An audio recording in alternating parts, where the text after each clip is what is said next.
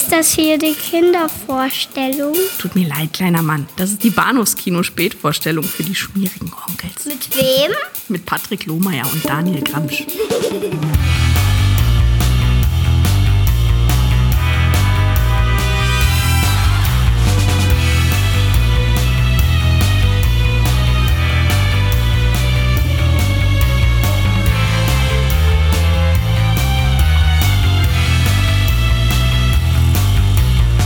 Herzlich willkommen zur Episode 242 des Bahnhofs Kino Podcast im neuen Jahr, das Jahr des Herrn Hasen? 2018. Hasen. Schwein? Keine Ahnung, was haben wir denn?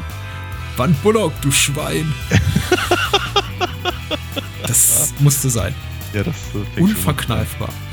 Ja, hallo und herzlich willkommen. Mein Name ist Patrick und bei mir ist der Daniel. an. Hallihallo. Ja, du hättest eigentlich auf deinen Einsatz warten müssen, aber hast natürlich nicht. Nee, ich quatsch aber immer rein, das kennst du doch langsam von mir. Ich, ich, ich versau dir so gern den Einstieg. äh, die, die, das sechste Jahr unseres Podcasts, ich glaube das siebte Kalenderjahr. Langsam werden wir alt, möchte ich sagen. Aber auch erfahren, reifer und unsere Stimmen vielleicht angenehmer, Rauchiger? rauchiger. ähm, ja, irgendwie verkreb, verkrebster oder so. wir sprechen über zwei ganz besondere Titel heute in der allerersten Sendung des Jahres, des neuen Jahres. Und zwar äh, sind das zum einen vom etablierten Bahnhofskino-Liebling David Cronenberg. Oh ja. Haben wir Die Brut, The Brute im Gepäck aus dem Jahr 1979 und ebenfalls aus dem Jahr 1979. Wir waren nicht besonders einfallsreich, muss man sagen. Ebenfalls mit der Brut im Titel Die Brut des Bösen von äh, Christian Anders. ja, Meistersänger Christian Anders. Ja. Meisterkämpfer Christian Auch, auch, auch, auch das, ja, das ist. Äh, Darüber ist ja einiges zu sagen. mhm. Dazu vielleicht gleich noch äh, ein, zwei Worte. Aber äh, mich treibt die Frage so ein bisschen um, was hast du eigentlich getrieben in den letzten drei Wochen? Das ist eine unglaublich lange Zeit, um nicht über Filme zu sprechen. Ja, ja, ich Vielleicht weiß. hat man Zeit, ein bisschen was zu gucken stattdessen. In, in, in der Tat, ich meine, ist, ist ja selten, ist ja selten geworden, aber ähm, dass wir, dass wir so ein Intro haben, in dem wir uns dann gegenseitig irgendwie 15 Filme äh, um die Ohren hauen. Hm, das war war- mal, ja. Ja, du, du, du, du warst da immer ein bisschen besser als ich, muss man ja auch ganz ehrlich sagen und neidlos anerkennen. Ähm, nee, ich habe ich hab, ich hab, ich hab auch ein paar Sachen geguckt. Ich, ich, ich war sogar ab und an mal im Kino, man glaubt es Mhm. ja kaum. Ähm, äh, zweimal Science Fiction, relativ kurz hintereinander, also glaube ich im Drei-Tage-Rhythmus oder so. Ähm, kann man da von Rhythmus reden bei zwei Filmen? Vermutlich nicht. Ähm, aber ich, ich, ich habe es mir nicht nehmen lassen und habe mir das, äh, das Doctor Who Weihnachts-Special angeguckt. Schon das wieder. Ja, es ist das halt jedes Jahr. Jahr? Es ist jedes Ja. Jahr zu Weihnachten. ähm, äh, genau, nee, aber sie haben, sie haben auch dieses, äh, von letztes Jahr, ähm, haben sie die, die, die Episode quasi, also mehr oder weniger live übertragen. Also so live, wie das halt geht. Ähm, mit, mit äh, der BBC. Und das war ganz süß tatsächlich. Also eine, eine Weihnachtsepisode äh, mit, äh, die gleichzeitig die, das Treffen ist zwischen dem aktuellen zwölften Doktor und dem, dem allerersten Doktor, gespielt von, äh, äh, ich kann mir seinen Namen immer nicht merken, aber äh, der, der, der junge Mann, der auch den, den, den, den Caretaker gespielt hat bei Harry Potter. Ah ja, Ja, dann weiß ich jetzt Bescheid. Hm. Okay, immerhin. Ähm, genau, der hatte, der hatte den, den, ähm, den Schauspieler des ersten Doktors schon mal in einer in so einem Doku-Drama ähm, ge- gegeben und jetzt haben sie ihn als, als ersten Doktor verpflichtet. Das war, das war irgendwie ganz süß. Außerdem war es die letzte Folge mit Peter Capaldi äh, als, als, als Doktor und das machte viel, viel Spaß und äh, das ist irgendwie so ein, es hat, hatte mal ein bisschen was von Familientreffen, wenn sich halt irgendwie die, die, die sehr überschaubare Anzahl von Doctor Who-Fans in Deutschland irgendwie im Kino trifft, um das irgendwie gemeinsam zu feiern. Ist nett. War Hm. cool. Hat Spaß gemacht. War eine, war eine, war eine, wird- auch wenn es kein Kinofilm im eigentlichen Sinne ist, war es aber trotzdem eine sehr, sehr, sehr nette Kinoerfahrung. Mhm. Ja. Die zweite Kinoerfahrung im, im, im, äh, auch im Science-Fiction-Bereich war weniger lustig. Äh, habe mir nämlich den aktuellen Star Wars-Film angeguckt und bin sozusagen underwhelmed. Ähm, hat mir nicht gefallen. Magst du Gründe nennen oder hüllst du dich in Schweigen darüber, weil es dich einfach Äh. so, so deprimiert hat? Ich finde ihn dumm. ich finde den, find, ich find den Film einfach absolut dumm. Das ist ganz schlimm. Äh, ich, sa ich saß wirklich, ich habe mich, der Film ist ja ewig lang, der ist ja fast drei Stunden oder so. Äh, ich, ich, sekündlich merkte ich, wie, wie bei mir Hirnzellen absterben und äh, ich dachte so bei mir, boah, ist das alles dämlich. Hm. Und ähm, äh, das, das, das eben wirklich gerade also auf, auf, auf, auf Skriptebene ist es halt wirklich ganz schon wirklich peinlich dumm gewesen. Ich habe einfach so das Gefühl gehabt, dass das, dass das Publikum äh, äh, so schlecht eingeschätzt wurde, dass es halt bestimmten ähm, äh, Handlungen oder, oder, oder auch einfach filmischen Markierungen nicht folgen könnte und mhm. entsprechend ist das irgendwie alles, alles super flach gehalten werden, aber gleichzeitig mit so einem, mit so einem Pathos, der sich größer geriert, als er eigentlich ist. Ich habe so das Gefühl, ich habe im Nachhinein ein paar Rezensionen äh, gelesen, ich habe das Gefühl, die ganzen Kritiker sind drauf reingefallen, weil die ihn ja über einen grünen Klee loben.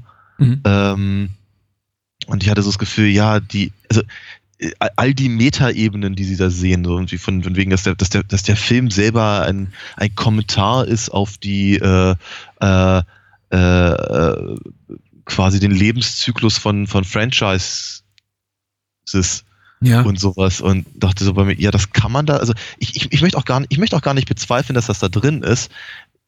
Ich habe nur den dumpfen Verdacht, dass das nicht intendiert war. Also das ist so, dafür ist das einfach alles zu blöde. und eben wie diese, diese, diese, oder ganz ehrlich, selbst wenn es intendiert war, dann ähm, frage ich mich, ob das wirklich die beste Herangehensweise an, an, an einen solchen Film ist. Nee, also ich fand, ich fand ihn nicht mal, ich fand ihn nicht mal visuell besonders interessant. Hm. Ich fand die, wie, also was ist ich, die, die, die ganzen Star Wars Designs und sowas waren einfach nur, nur, nur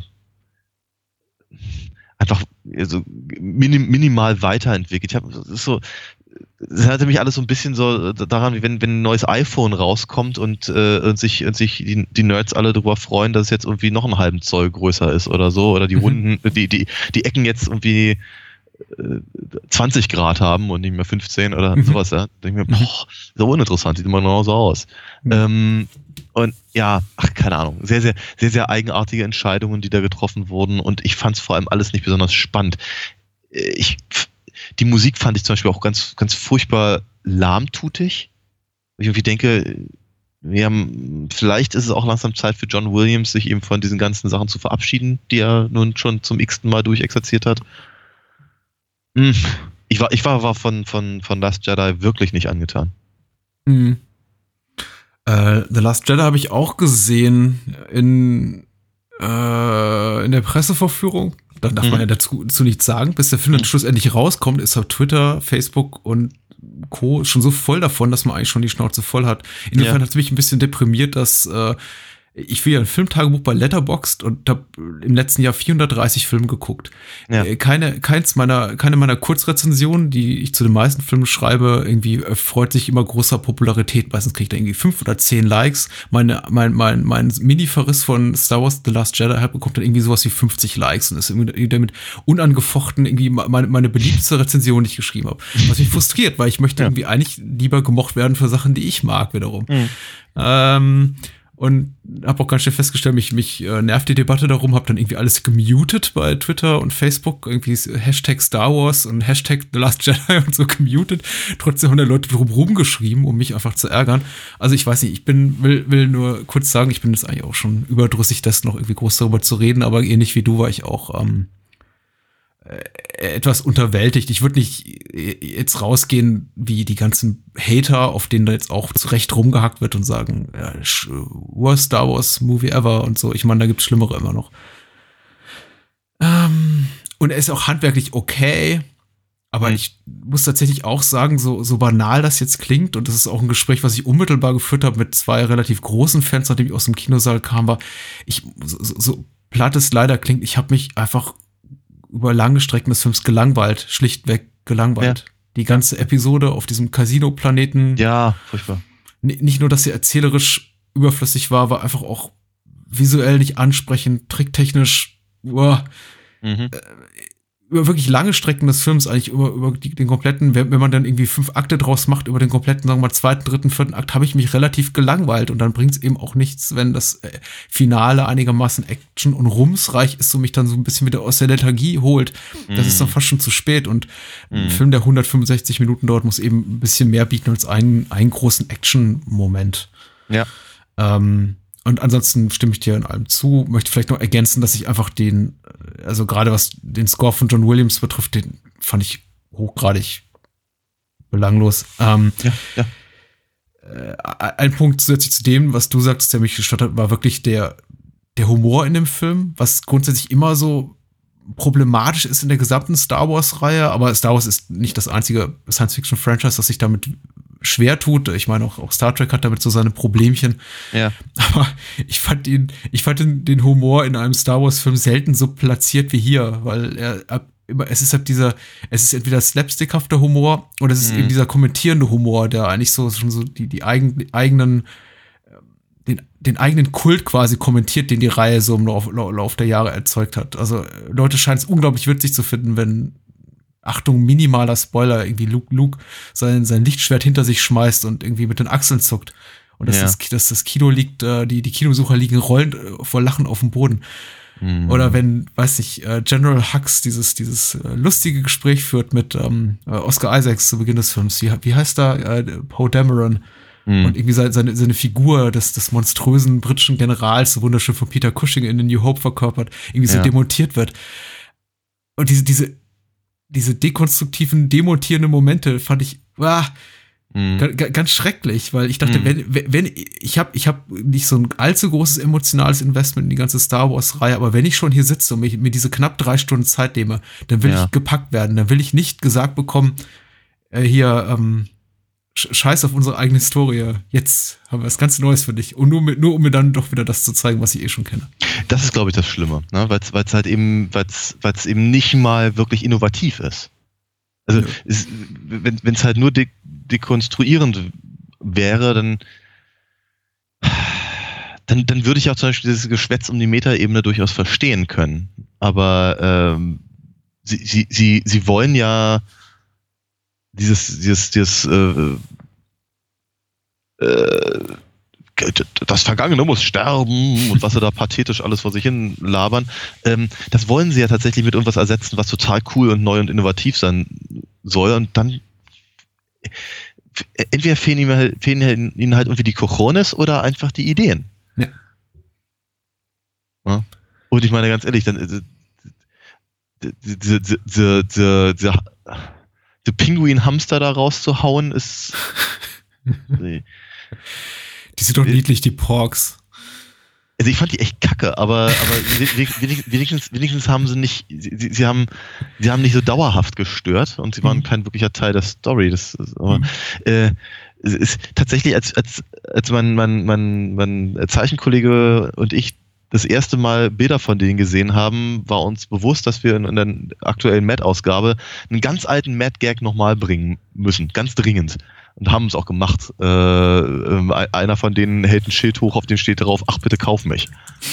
Das, hatte, das hatten sie damals gemacht, äh, ähm, äh, 83 oder wann es war, ähm, Hm. in, der, in der Parodie von äh, Rückkehr der Jedi-Ritter bei den beiden Ewoks. Und ach bitte kauf mich fanden wir einfach so schön, dass wir das nach, nach all den Jahrzehnten wieder mal bringen wollten. Hm. Ähm, und ich meine, tatsächlich, da, dadurch, dass sie eben tatsächlich keine, keine Funktion hatten, außer nur niedlich aussehen zu sollen, äh, finde ich sie eigentlich echt noch blöder als Ewoks. Mhm. Äh, den einzigen Film, den ich im Kino gesehen habe, außer Star Wars um Weihnachten rum, war ein, ein war die Augsburger Puppenkiste fürs Kino. Oh, cool. am 24.12. gesehen, bevor der Weihnachtsmann kommt. Äh, hier, äh, Kino. Monty Spinneratz oder, oder? Nee, als der Weihnachtsmann vom Himmel fiel. Äh, Ah, okay. ein, ein Stück der Augsburger Puppenkiste nach Cornelia Funke. Ah, Da ich glaube, dass unseren Hörerkreis nicht so sehr anspricht, möchte ich es kurz halten. War okay. War okay. Tendenziell auch ein bisschen langweilig, aber äh, ungleich zu Star Wars eben nur 60 Minuten lang. Das Hm. geht. Äh, hab relativ viele Serien geguckt, Miniserien wie äh, Top of the Lake, die zweite Staffel, wenn man es so nennen kann, also die zweite Miniserie, die mich nicht ganz so begeistert wie die erste damals äh, Mhm. von, von Jane Campion, die sehr wunderbar ist, die zweite immer noch gut, aber nicht so transzendental toll wie die, wie die erste. Mhm. Äh, Black Mirror lief auf Netflix, Mhm. war nicht so toll, muss ich auch sagen. Äh, hab dann auf den letzten Meter noch so einen, glaube ich, einen Film für die äh, Top 5 der schlechtesten Filme des Jahres gesehen, nämlich Bright, auch auf Netflix, ganz gruselig. Äh, der, die, die, die erste große Major-Blockbuster-Produktion von Netflix mit, mit Will Smith in der Hauptrolle hat angeblich 100 Millionen Dollar gekostet, sieht aus wie 3,50 Euro. Ganz gruselig. Äh, das Sequel, glaube ich, irgendwie auch schon zwei Tage nach Release dann angekündigt. Ähm, Okay. Warum auch immer, anscheinend wollen es die Menschen sehen. Und auf den letzten Meter noch so wirklich einen, einen sehr, sehr schönen Film, auch, der so auch fast in die Bestenliste für 2017 noch geschafft hat, auf den letzten Metern äh, geguckt. The Lost City of Z von James Gray. Äh, die, die Meister des schönen, aber eher belanglosen Films. Äh, Two Lovers hat er gemacht, Immigrant, alles, alles tolle Filme, die toll aussehen aber mich irgendwie nie so richtig mitreißen. The Lost City of Z ist, ist ähnlich. Wird so ein bisschen verkauft, glaube ich, das Marketing und auch das Filmplakat so ein bisschen auch als Abenteuerfilm. Geht um äh, einen britischen General auf der Suche nach einer, äh, äh, nach einer äh, sagenumwogenen, verlorenen äh, Stadt im, ich glaube, brasilianischen Dschungel im Amazonas. Mhm. Naja. Äh, ist aber eher ein, sag, möchte ich mal sagen, Biopic über, über, über selbigen Herrn. Per Percy Fawcett heißt der Herr. Äh, Bolivien, genau. Und äh, dafür muss man einige Geduld mitbringen. Aber schöne Bilder, ich glaube noch gedreht auf echten Film, was immer ein Pluspunkt ist, was man jetzt unbedingt, nicht unbedingt sieht, wenn man den Film im Fernsehen sieht, aber äh, so ist es eben äh, Mhm. ästhetisch sehr schön. Und ich muss sagen, ich war ansonsten relativ faul. Ich habe mir eben auch viele Sachen angeguckt, einfach um sie mal wieder zu entdecken. So Ja. im Sinne von lange nicht gesehen, habe ich jetzt viel Zeit, habe im Schnitt Mhm. irgendwie zwei bis drei Filme jeden Tag geguckt über die Feiertage. Ja. Mal wieder Star Trek 2 geguckt und mal Oh, wieder. Hard, Hard Target geguckt mit Van Damme und der, die ganze Poltergeist-Reihe von 1 bis 3. äh, wobei ich, glaube ich, den dritten mittlerweile fast besser finde als den ersten. Beim Poltergeist? Ja, mit seinen ganzen Spiegeleffekten, das fand ich schon Okay. sehr, sehr toll. Das ist spannend. Na gut. Okay. Bin ich ein bisschen, äh, ein bisschen schockiert, aber okay, cool. Ein bisschen schockiert? Ja, Ja, ich weiß nicht. Ich glaube, der erste ist schon sehr gut. Ich habe mir einfach äh, es, es ein bisschen in Vergessenheit geraten. Wir haben vor einigen Jahren drüber gesprochen. Vielleicht ein Ja. bisschen, äh, also, ich habe nicht mal ganz so frisch im Gedächtnis jetzt irgendwie den ersten. Den ersten habe ich, glaube ich, nur in Teilen geguckt und den zweiten und dritten in Gänze. Aha. Ja, hat mich jetzt einfach dieses Mal mehr gepackt, aber morgen Cool. ist ein anderer Tag. Morgen ist ein anderer Tag. Vom Winde verweht hast du auch gesehen, oder was? Nein. Ähm, ja, aber äh, ich, ich, ich bin tatsächlich, also ich habe sehr, sehr, sehr, sehr ähnlich äh, ähm, einfach mal wieder äh, Sachen angeguckt, ähm, die lange rumlagen oder wie auch immer. Äh, und ich bin tatsächlich fast so weit gegangen wie, wie vom Winde verweht. Ich habe mir immer wieder den Zauberer von Oz angeguckt. oh, das ist toll. Ja, ne? Ähm, ich, ich, ich weiß ehrlicherweise nicht so genau, wie ich drauf gekommen bin, aber irgendwie hatte ich äh, auf einmal dringenden, dringenden Wunsch, äh, halt dieses, dieses, dieses, alte Judy Garland-Ding. Du gucktest an die runter und gucktest auf deine ro- roten Schüchchen und dachtest, Ja, mir, es ist, Moment es ist mal. nirgendwo besser als daheim und ja. genau, nee. Ähm, ich, ich, bin immer noch ganz erstaunt, wie, wie, wie gut der Film sich gehalten hat. Mhm. Also, ob, obwohl er natürlich halt gerade in der deutschen Synchro, ich äh, hab, hab mir die angeguckt, ähm, halt schon sehr altbacken wirkt. Ne? Mhm. Also, wie, wie gerade gesagt, es ist nirgendwo besser als daheim, ist schon, äh, ist schon hart. Als Sprachebene gesehen. Ähm, aber der Film ist toll. Es ist, ist echt, echt sehr, sehr, sehr, sehr schön, sehr äh, äh, sie hat, hat, hat, hat, hat so, so, so, so, so, ein- so einen schönen Fluss und so einen schönen Rhythmus und die Figuren sind einfach einfach ganz ganz äh, ganz toll. Die Designs sind klasse und die die das das was sie eben an Tricktechnik haben äh, ist auch toll die Masken und so und das äh, bin, ich war ich war wirklich sehr angetan, habe mich sehr gefreut den mal wieder zu sehen.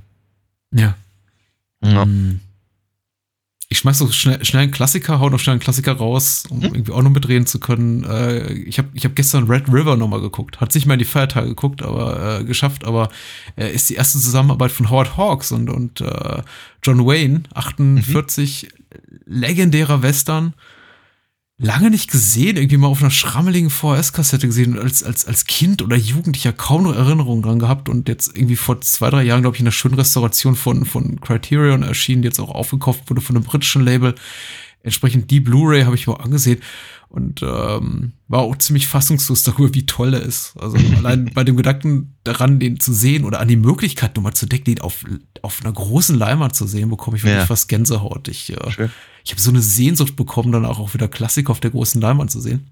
Oh Wozu ja. wir ja demnächst auch mal Gelegenheit haben werden, wieder wir beide. Ja. Ja. Äh, ich Wo- wo- wünschte, wo- ich hätte mehr Zeit für sowas. Ja, in der Tat. Richtig, richtig. Ich habe auch noch äh, einen weiteren Klassiker äh, rausgehauen, der, der, sagen wir mal, vielleicht nicht ganz so bildgewaltig ist, aber dafür halt total drollig und, und, und äh, lustig, schön und spannend. Mhm. Das ist, wie- das ist eine ganz, ganz tolle Mischung mit wirklich sympathischen Hauptfiguren und ganz tollen Schauspielern in so ziemlich jeder Rolle. Äh, ich habe mir Charade angeguckt. Mhm.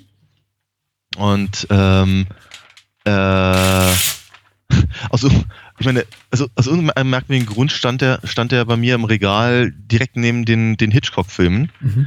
Ähm, so dass ich halt für eine, für eine Sekunde erschrocken war, als ich las, dass er gar nicht von Hitchcock ist. Ja, natürlich ist er nicht von Hitchcock, aber irgendwie hatte ich, hatte ich das für eine Sekunde. Das, das von Sandy Doan, oder? Ich glaube ja. Ja. Und äh, aber also, meine, vielleicht liegt es irgendwie an der an der an der Konstellation mit äh, äh, mit Cary Grant und, Hm. und und so und hier weiß nicht To Catch a, Catch a Thief und all das halt. Ja. Und natürlich versucht er auch genau in diese Richtung zu gehen. Irgendwo mit, mit der mit der Musik von Henry Mancini gibt es natürlich auch verschiedene Parallelen zum zum rosaroten Panther und sowas in der Richtung. Also das ist ja sehr sehr sehr, sehr ein Kind seiner Zeit. Aber es sind einfach tolle Leute drin, James Coburn und äh, Walter Matthau und ähm, äh, George Kennedy äh, und natürlich Audrey Hepburn, die grandios ist in diesem Film. Und ja, der macht auch richtig Spaß. Cool. Ja. Ich lasse den ganzen Sleaze mal weg. Ich möchte es eigentlich lieber über, über die Brut reden. Ja. äh, weil den üblichen Schabernack habe ich auch noch geguckt. Ich möchte mal gerne dazu an, anregen, den üblichen Schabernack, wer das gerne mitlesen will, was ich da so sehe, dem möchte ich auch gerne mal dazu anregen, mir bei Letterbox zu folgen, letterbox.com slash lomi, L-O-H-M-I. Hab da ein Filmtagebuch, also kann man sehen, was ich gucke und Ja. sich davon abschrecken lassen. Wie The Brood. The Brood. Ich Warum fangen wir mit, warum fangen wir mit Cronenberg an? Also wollen wir, gerne, wollen wir lieber, Weil ist so gerade, oder? weil ist so mir eigentlich gleich. Wünsch dir was. Nee, nee, ist okay. Ich, ich, Entschuldigung, ich, ich, ich, dachte, du hättest einen Plan. Silly. Ich habe die, nein, der normal, normalerweise ist der Plan natürlich in chronologischer Abfolge, da wir äh, zwar über zwei Produktionen aus dem Jahr 79 reden und äh, ich da irgendwie jetzt hab äh, Zahnstocher, wie heißt das, irgendwie Streichhölzer ziehen musste äh, und mir überlegt habe nach einer, nach einer internen Logik hier für die Reihenfolge, habe ich mal geguckt, wann The Brood in Deutschland rausgekommen ist und habe ich was von 1982 gelesen. Wobei Ah. das macht jetzt, das, das, das passt ja dann wiederum nicht. Ja, vielleicht kam der eine im März raus und der andere im Oktober, oder? Nee. Ist auch wurscht, wir fangen jetzt mit Cronenberg an. Ich- Ja, fangen mit Kronberg an und äh, sparen uns den Schabernack für später auf. Äh, ich muss müde gewesen sein, als ich The Brood geguckt habe. Zum Glück nicht zum ersten Mal. Ich hoffe, meine Erinnerung lässt mich nicht im Stich, denn ich habe mir hier den Filmtitel notiert als The Brood mit T am Ende. Sehe ich gerade auf meinen Ja. Notizen. Okay. Schade. Ja. Ich hoffe, das ist nicht äh, irgendwie aussagekräftig über die Qualität der, der nun folgenden Rezension. Ja. Ich finde es so oder so sch- Blut mit Schinken, aber. Entschuldigung. Sehr schön. äh, äh, doch, der war schon gut. Der war schon gut. Ich habe mir ein bisschen Mühe gegeben. Gib mir, gib, mir, gib, mir, gib mir ein bisschen Zeit, im Dezember sind meine Witze besser. Äh, sehr schön finde ich auch, dass wir mit äh, Moonshade ins neue Jahr starten. Yay. Mm, Und Moonshade schreibt hier bei der UFDB Nola und Frank Carve Carveth? Carve oh Car- ja. Okay, ich habe ich hab aber Carver verstanden, wie. wie Ich habe tatsächlich auch, ich lese das jetzt auch gerade zum ersten Mal, Carver. habe immer Nola und Frank Carver auch verstanden. Nennen wir sie Ah. Nola und Frank. Ja. Sind ein unglückliches Ehepaar und ihre Scheidung scheint nahe. Naja, scheint. Also, na gut. Um das zu vermeiden, unterzieht sich Nola einer Ther Therapie im umstrittenen Institut von Dr. Raglan, gespielt von Oliver Reed, bei der sie ihre Aggression sichtbar machen soll. Das funktioniert allerdings besser als erwartet, denn wann immer nun Nola einen Hass auf eine Person verspürt, erscheinen kleinwüchsige Lebensformen und beseitigen das Problem. Als schon einige Leute ihr Leben verloren haben, darunter auch Nolas Eltern, kommt äh, Frank der Sache schließlich auf die Spur und gerät so bald selbst in Gefahr. Ja. Ja, Äh, Muni. ist schon okay. Kann, kann, man, kann, man, kann man so machen. Ja. Äh, ja, äh, neun- 79, äh, David Cronenberg, auf jeden Fall schon, ist es eigentlich der älteste Cronenberg, über den wir bisher gesprochen haben? Bisher ja. Mhm. Mhm. Äh, definitiv schon so aus seinen, aus seinen äh, frühen, aus seinen Anfangstagen raus. Äh, Shivers und Rabbit, möchte ich mal sagen, waren ja so die beiden, definitiv die beiden ersten nennenswerten Spielfilmerfolge, zumindest so in Arthouse, Hm. Horror, si- horroraffinen Kreisen und hat da irgendwie einiges äh, auf, auf sich aufmerksam gemacht mit Marilyn Chambers, die beiden Sachen. Äh, Mhm. danach ein äh, äh, Car Crash Film, äh, wie heißt der? Äh, 10.000 PS zu Deutsch, Vollgasrausch im Grenzbereich, im englischen Original Fast Company gedreht und dann eben The Brood. Und ich hatte The Brood immer so in Erinnerung als seinen ersten großen, wirklich breiten Publikumsliebling. Ja. Aber äh, scheint gar nicht so, wenn ich hier so die, die, die Kritikerstimmen lese, die zumindest bei der Wikipedia zitiert werden. Okay. Ja. Äh, auf jeden Fall mit Oliver Reed, glaube ich, zum ersten Mal so einen richtig großen Filmstar dabei gehabt. Hm. Äh, die Gerüchteküche sagt, besagt auch, Oliver Reed sei pausenlos besoffen gewesen am Set. Das sagt eigentlich, glaube ich, jeder, der mit Oliver Reed mal Ich wollte gearbeitet gerade hat. sagen, das ist ja, das, das äh, ist ja das eine, die einzige Konstante in seiner, in seiner Karriere. Ja.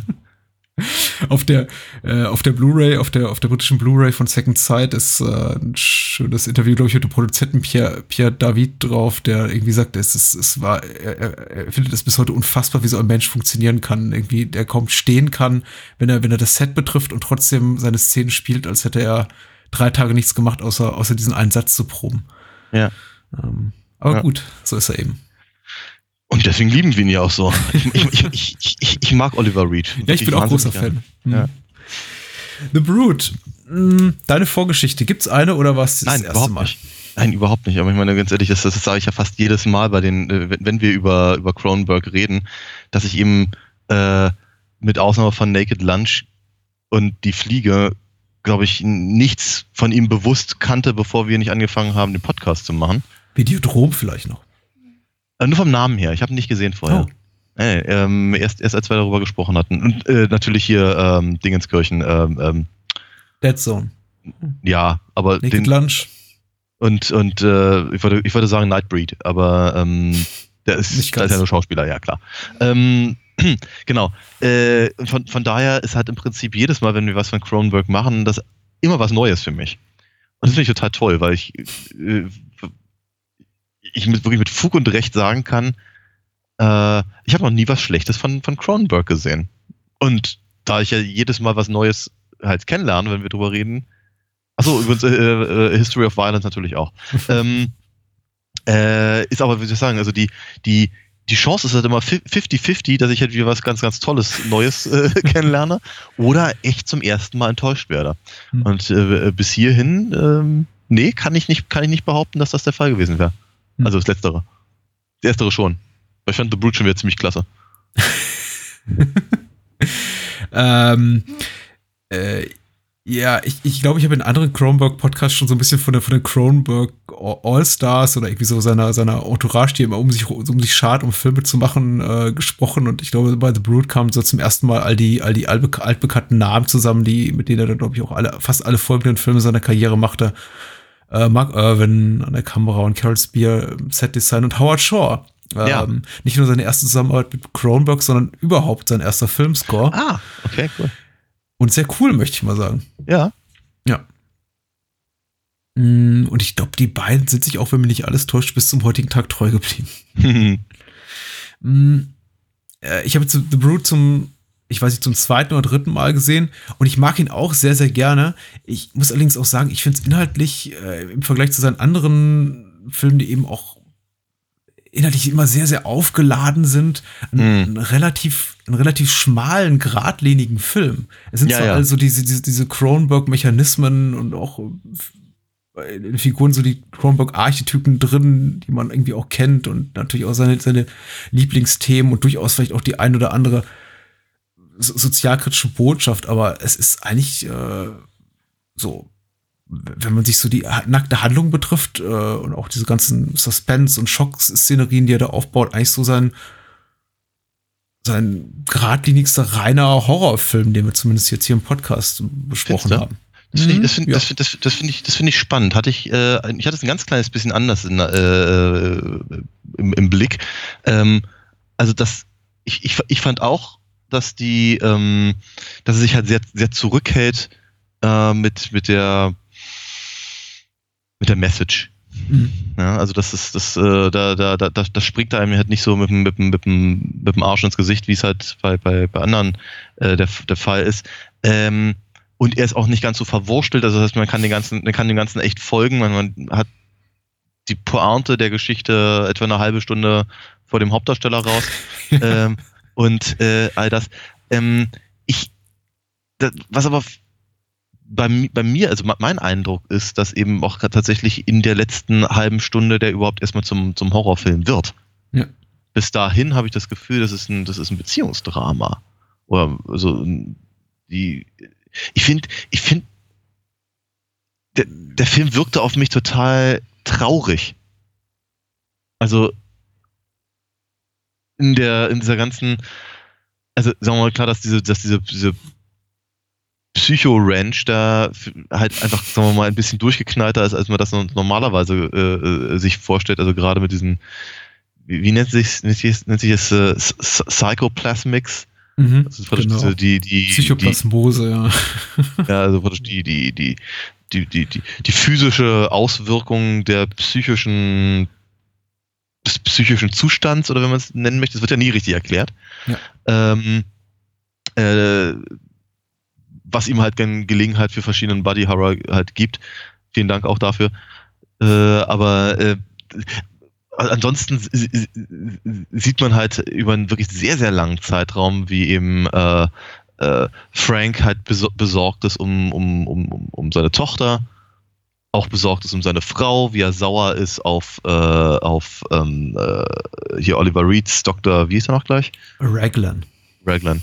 Ähm, und äh, die, die, die, diese, diese, diese kaputte Dynamik zwischen, zwischen der, der äh, dauersaufenden Großmutter Hm.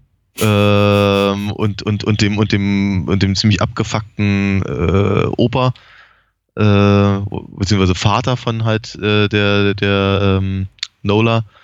Oder eben einfach diese, diese, diese die, die, diese nein, dazu, dazu später mehr, Entschuldigung. Ich wollte, ich wollte, wollte gerade wollte gerade was vorgreifen, aber nachher macht das vielleicht mehr, mehr Spaß. Äh, aber ich fand, ich fand das halt alles, das, das, das ist eben tatsächlich ein, eher ein Drama, denn ein Horrorfilm. Bis halt dann irgendwann die, äh, diese, diese, die, die, die, die sieben Zwerge aus äh, äh, Don't Look Now ähm, ankommen und anfangen eben Leute umzubringen.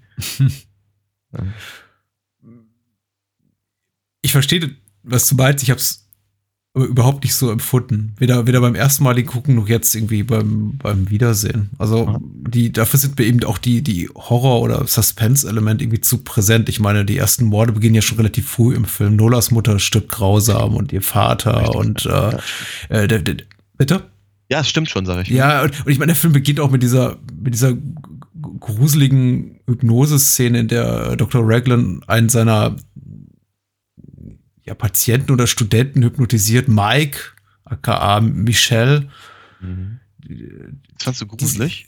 Ja, es ist schon, es, es ist, es ist nicht gruselig, aber es ist unangenehm. Es, es, es berührt einen, es, es berührt einen unangenehm, weil man schon weiß, da ist irgendwie, da ist ein Mensch, der ist mit offenbar Fähigkeiten oder Gaben gesegnet, die, äh, ja, äh, die, die, die er durchaus irgendwie missbräuchlich anwenden kann und Ja. ver, äh, versetzt mich als Zuschauer gleich in so eine, in so eine unangenehme Szenerie, in der ich eigentlich mit, mit, mit, mit allem rechnen muss. Was ich dann wiederum Okay. gut finde, ist, dass der Film äh, danach eigentlich ein, zwei Schritte zurück macht und mit Dr. Raglan in den darauffolgenden Szenen eigentlich als einen durchaus okayen, okayischen Menschen präsentiert, von dem ich gar nicht mehr so sicher bin, ob er ähm, so als, als Bösewicht taugt. Ja. Das ist ja eigentlich auch bis zum Ende des Films so. Es gibt ja eigentlich nicht den positiven Protagonisten und den, den Gegenspieler, Nein. äh, außer vielleicht die, die, die, die, die Kinder, also die, die Brut, die, die äh, Ja. Titelgebende, die anscheinend nichts umtreibt, außer äh, töten wollen. äh, aber außerhalb dem, Okay. Ich- ich- ja, Ja, me- meinst du, meinst du, die haben, meinst du, die haben irgendwie noch eine versteckte Agenda, von der wir nichts wissen? Also, Nee, überhaupt nicht. Ich glaube, die haben, gar- ja, ich glaube, glaub, die haben gar nicht. Ich glaube, die haben nicht mal, ich glaube, die haben nicht mal eine, eine, eine Form von, von Persönlichkeit. Ja. Ich glaube, die haben, die haben, die haben entsprechend nicht mal dieses, dieses Töten wollen, was du gerade meintest. Also, Ich, ich, ich, ich würde gerne noch mal ganz kurz zurückgehen zu der, zu der äh, Hypnose-Szene, die ich total spannend finde. Mhm. Ähm, weil, ja, sie ist unangenehm. Aber nein, ich habe nicht das Gefühl, dass mir Raglan hier äh, als, als, als potenzieller Bösewicht präsentiert wird. Oder als ob das, was, was, da, was da passiert, als äh, ähm, äh, potenziell missbräuchlich in irgendeiner Form. Also ich, Mhm. ich habe ich hab einen ganz anderen Eindruck gehabt. Ich habe hab da, hab, hab das Gefühl gehabt, ich sehe da gerade eine Performance. Mhm. Und die Tatsache, dass die, ich meine, die, die, die praktisch eine, eine, eine, eine leere Bühne, schwarz, die beiden da in, in, in so einer Art Judo oder äh, Anzügen oder oder oder äh, Bademänteln oder sowas in der Richtung ähm, sitzen sich gegenüber und äh, äh, man man man man anhand dessen, was sie sagen und wie sie auch dann die Rollen wechseln zwischen äh, dem und einfach der Tatsache, dass das eben offenkundig was was was Theatrales hat und dann eben auch das äh, äh, das eben vor Publikum gemacht wird, dass, dass Raglan offenkundig seine seine seine Therapiestunde äh, öffentlich inszeniert. Also wir- ich, ich hatte die ganze Zeit das Gefühl, ich sehe da irgendwie so ein so ein so ein, ein Off- ein Off-Theater äh, äh, Vor- Vorstellung. Irgendwie hat irgendeine, irgendeine Performance, die, äh, die dann die, die von, von irgendwelchen Studenten danach ana- analysiert wird oder irgendwas.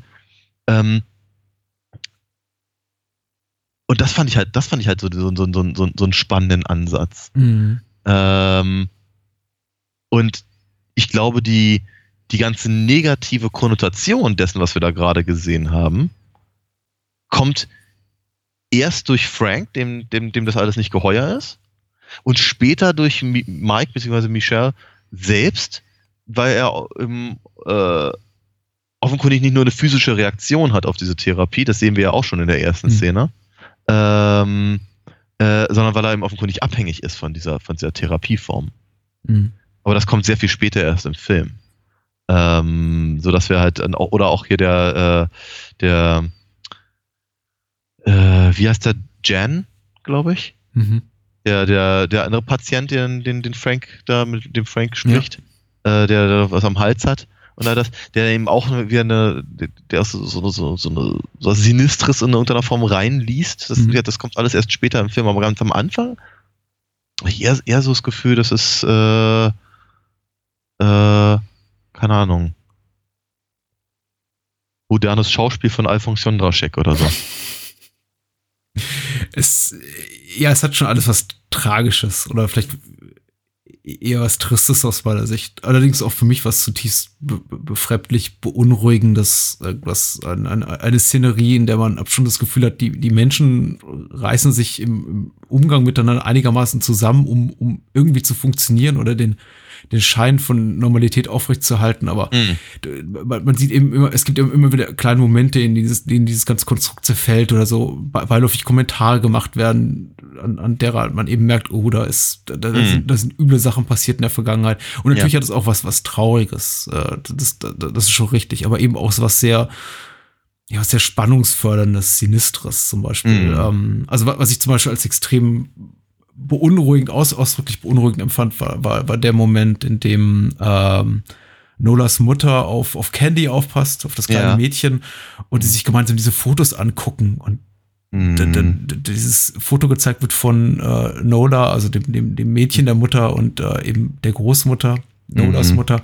Und äh, äh, ich glaube, sagt, sagt, sagt die Großmutter, das war immer mein Lieblingsfoto? Oder? Nee, das das, das, das, das, Mädchen, äh, das Mädchen sagt das und, und die Großmutter äh, sagt halt irgendwie, äh, also äh, das, die Tochter, äh, also Candice, Candy, ja. ähm, fragt, warum, warum äh, ihre Mutter Nola ähm, äh, da, da im Krankenhaus ist oder im ja. Bett liegt. Ja, und, und, und äh, äh, Juliana meinte halt dazu irgendwie, ja, sie, sie, sie sei halt sehr, äh, als Kind halt sehr viel krank gewesen. Ja. Und auch äh, das hat so was, was theatralisch bühnenhaftes. Allein das ganze Arrangement dieses, dieses ja, Fotos, natürlich. als hätte man sie so, so dahingestellt vor der Kamera ja. und gesagt, ja, so ja, jetzt. Klar. Das ist, das ist eine andere Zeit. Ne? Ich meine, das ist halt, die, die, die Mutter ist jetzt nicht so wahnsinnig alt und Juliana selber auch nicht. Mhm. Aber das Foto sieht aus wie aus den, aus den 20ern oder irgendwas, ja. ja. Das, das, das, da müsste irgendwie keiner, also wenn, wenn, wenn da noch irgendwie so eine äh, so eine Lazarettennonne oder so im Hintergrund stehen würde, würde es nicht wundern. Ja? Mhm. Ähm, aber was, was die Sache natürlich sehr viel unangenehmer macht, ist, dass halt eine, eine, Szene vorher, glaube ich, ähm, Nola im, im, äh, in, der, in der Therapiesitzung mit, mit Raglan äh, erzählt, dass eben ihre Mutter, also Juliana, mhm. äh, sie als, als, als Kind eben auch gerne mal die Treppe runtergeworfen hat und sowas. Ja. ja? Und äh, dann eben wird die äh, hat äh, äh, die, die, die, die Großmutter die ganze Zeit mit einem, mit, mit, mit Drink in der Hand und sie meinte dem Kind auch, wie sie muss sich mal was, was Neues zu trinken eingießen. Und so, das macht, das, das macht halt einfach so eine unangenehme Stimmung.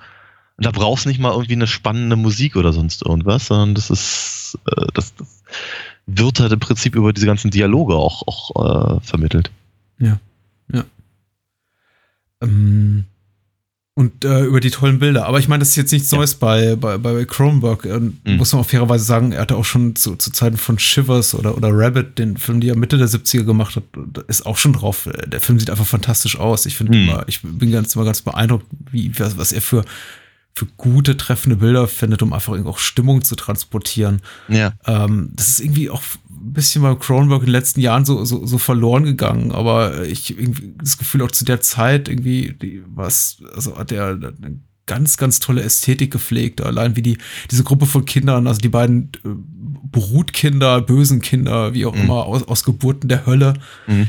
ihrer, ihrer, ihrer, psychotischen Mutter, damit mit Kenny diese schneeverschneite oh, ja. Straße runtergehen. Oder ja. was ich auch irgendwie, was mich auch immer trifft, und ich weiß so gar nicht mhm. so warum, ist dieses, ist dieser Moment, in dem eben Juliette, also Nolas Mutter, äh, dann das, das Zeitliche segnet und äh, diese, diese Tüte Orangensaft in, in dieser Orangensaft ausläuft in die Milch und die beiden sich so miteinander vermengen mm. und diese, diese Pfütze bilden auf dem Boden. Und das ist mm. einfach so, ich weiß nicht warum, aber es ist irgendwie erzeugt so, so, so ein Ekelgefühl bei mir. Sowas, es ist sowas. Ähm, ja, hast du schon mal, hast du schon mal Orangensaft und Milch zusammen getrunken? ja, natürlich. Eklig. Ja, natürlich. äh, trotzdem ist es im, im, im, im Grunde sehr banal, aber eine unglaubliche, unglaublich geschickte Art und Weise ja. zu suggerieren, da findet jetzt etwas Unangenehmes statt, ohne jetzt irgendwie schon so, sagen wir mal, die, die, die, das ganze äh, mhm. Blatt, was man quasi auf der Hand hat, schon so früh preiszugeben im Film ja. und gleich zu zeigen, ja. okay, jetzt lass uns mal hier das Kind zeigen und das, das, das Blut fließen. Nee, man sieht eigentlich nur irgendwie was, was weghuschen, eine Hand, die weggezogen wird, schemenhaftes, schemenhaft ja. zu sehende Gestalt, irgendwie im roten Anzug und dann eben dieses Bild von dem Orangensaft, der sich mit der Milch vermengt und man weiß, uh, und mhm. dann das, die, die Nahaufnahme der, der, der toten Mutter, äh, durchaus schockierender, glaube ich, als jeder ähm, Gewalt, explizit gewalttätige ja. Szenerie, die man sich ja. so vorstellen kann. Ja, ja, ja, ja, auf jeden Fall. Also äh, ist ähm, ich finde aber auch, und wir, also ich, ich, ich, ich beharre da so ein ganz kleines bisschen drauf, mhm. ich finde aber auch die, genau diese, ähm, äh, diese Herangehensweise ähm, trifft einfach auch, glaube ich, den, den, den, den, die, die, die Idee hinter dem, dem, dem Film, beziehungsweise hinter diesen, den, diesen übernatürlichen Vorkommnissen halt mhm. einfach äh, sehr genau. Und da komme ich eben auch wieder zurück zu dem Gefühl der Traurigkeit oder mhm. der, des, des, des, des Psychodramas. Ähm, ich sagte ja vorhin schon mal, diese, diese recht hässlichen, zwergenhaften Figuren, ähm, die halt aussehen wie, wie Mutationen von, von, von Candy, beziehungsweise wie man ja auf dem auf diesem alten Foto gesehen hat, der, der, Mutter selbst, mhm. äh, sind ja genauso wie eben die äh, diese Lymphome da von von von von von Mike und und und Jan ähm, im Prinzip eben nur die die die die äußerliche äh, die, die die Veräußerlichung ja, äh, äh, der, der des, des des Psychoproblems von Nola. Hm. Und ähm, jetzt da halt im Prinzip, also ich habe einfach das Gefühl, es wird nicht wirklich verteufelt alles, ja, sondern es, ist, es, es wird psychologisiert. Also offenkundig hat eben Nolan ein, ein, ein Problem und das ist halt durch, durch die, durch die äh, Therapieform von Raglan wird das eben so, so äh, nach, nach außen getragen. Ähm, deswegen sage ich, da ist keine Agenda hinter, denn das ist, sind, das ist, das ist im Prinzip eine, eine Personifizierung im, im, im, im eigentlichen Sinne. Und ähm, da dann eben jetzt mit, mit, mit, sagen wir mal, Monster-Schock-Effekten reinzugehen, wäre wäre platt und es würde, es würde vor allem der, der, dem Hintergrund nicht dienen. Aber eben mit solchen kleinen, gruseligen, huschenden. Momenten zu arbeiten. Man weiß nicht genau, was ist da. Das, äh, äh, oder, oder eben einfach so unangenehme Bilder und wird, ich meine, die, die, die, wirklich wunderschön, die, die, die, die drei alle in ihren Schneeanzügen die Straße runtergehen, äh, hat eben auch sowas, es ist, da, da, da da wird eben auch was pervertiert in, in gewisser Weise. Ne? Ich meine, die, dieses ähm, nicht mit Fremden mitgehen, ja, oder, oder zusammen in der Gruppe ne, Hände halten, wenn man über die Straße geht, was man also Kindern eben alles so erzählt, Hm. wird in dem Fall halt dann um, umgedreht, weil das, das Mädchen macht das ja alles richtig, nur mit zwei Ausgeburten der Hölle. Ähm, ja, und äh, das, das, das ist alles sehr viel, sehr viel sinnvoller und sehr viel, sehr, sehr viel zweckdienlicher, ähm, weil eben das Problem, was der Film hier beschreibt, eben ein psychisches ist und keins, was irgendwie aus dem Bösen oder was auch immer in Horrorfilmen gerne mal herangezogen wird, äh, Mhm. kommt. Ne? Ja. Und die Farben, die, die, und die Schneeanzüge passen auch so farblich schön zusammen. Oh ja. Das ist der, das ist eben, ein- es ist vielleicht, ein, vielleicht einer von zwei, zwei logischen Brüchen im Film, wo ich mich dann irgendwie doch fragte, ja, da hat man, wo ich mir dann, dann doch irgendwie eingestehen musste, da hat man dann zugunsten irgendwie der Optik oder der Ästhetik irgendwie so ein bisschen, glaube ich, die, die, die, die Logik über Bord geworfen und gesagt, ach komm, das sieht einfach so gut aus, lass uns das einfach mal machen. Dem eben auch alle immer sehr farblich äh, schön ge- gegeneinander abgestimmte äh, Schneeanzüge an und Ja. äh, sind eben auch immer klar identifizierbar als jetzt irgendwie da, da ist Candy und da sind irgendwie die bösen Kinder. Ähm, ich frage mich, wo die die eingekauft haben. Aber na gut. Ähm, alles fein.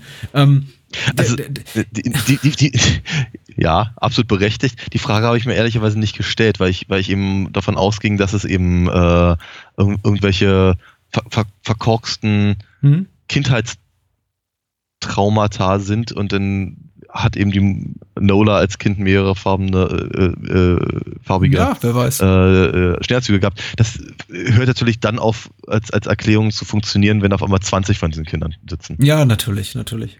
Ich frage mich auch, ob eben die, die äh, äh, Cronenbergs Tendenz, die Kinder nicht klar zu zeigen oder eben immer nur so halb von hinten und irgendwie nur ihren Haaransatz zu zeigen und also selten mal so in, in, in Gänze überhaupt diese, diese entstellten Gesichter mit der, mit der Hasenscharte der, der Kinder zu zeigen, Mhm. ob sich vielleicht auch irgendwie der, der Tatsache auch ein bisschen geschuldet ist, dass man vielleicht auch mit den, mit den Effekten, mit den Maskeneffekten nicht ganz zufrieden war oder Angst davor das sähe irgendwie zu lächerlich aus.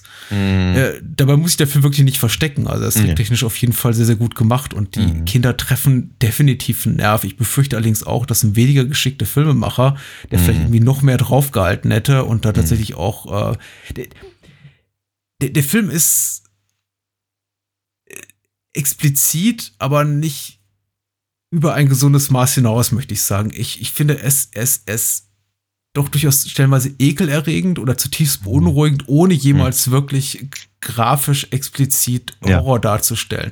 Er Ja, hat klar. diese Momente einfach, und der, der, der, der simpelste ist wahrscheinlich noch der, der Orangensaft und Milchfließende Moment, Mhm. aber eben so Momente wie, wie der, in der Nola irgendwie ihr Neugeborenes ableckt oder, oder irgendwie Mhm. man so diesen, dieses, diesen, dieses eine dämonische Kind im Hintergrund sieht, wenn, wenn Raglan sich in, in, in, der, in, der, in den Schlafbereich der, der, der Brut äh, schleicht, um, um Candy zu befreien. Und man sieht Ja. eben, dass ihm das Kind da über die, über die Schulter Ja. schaut.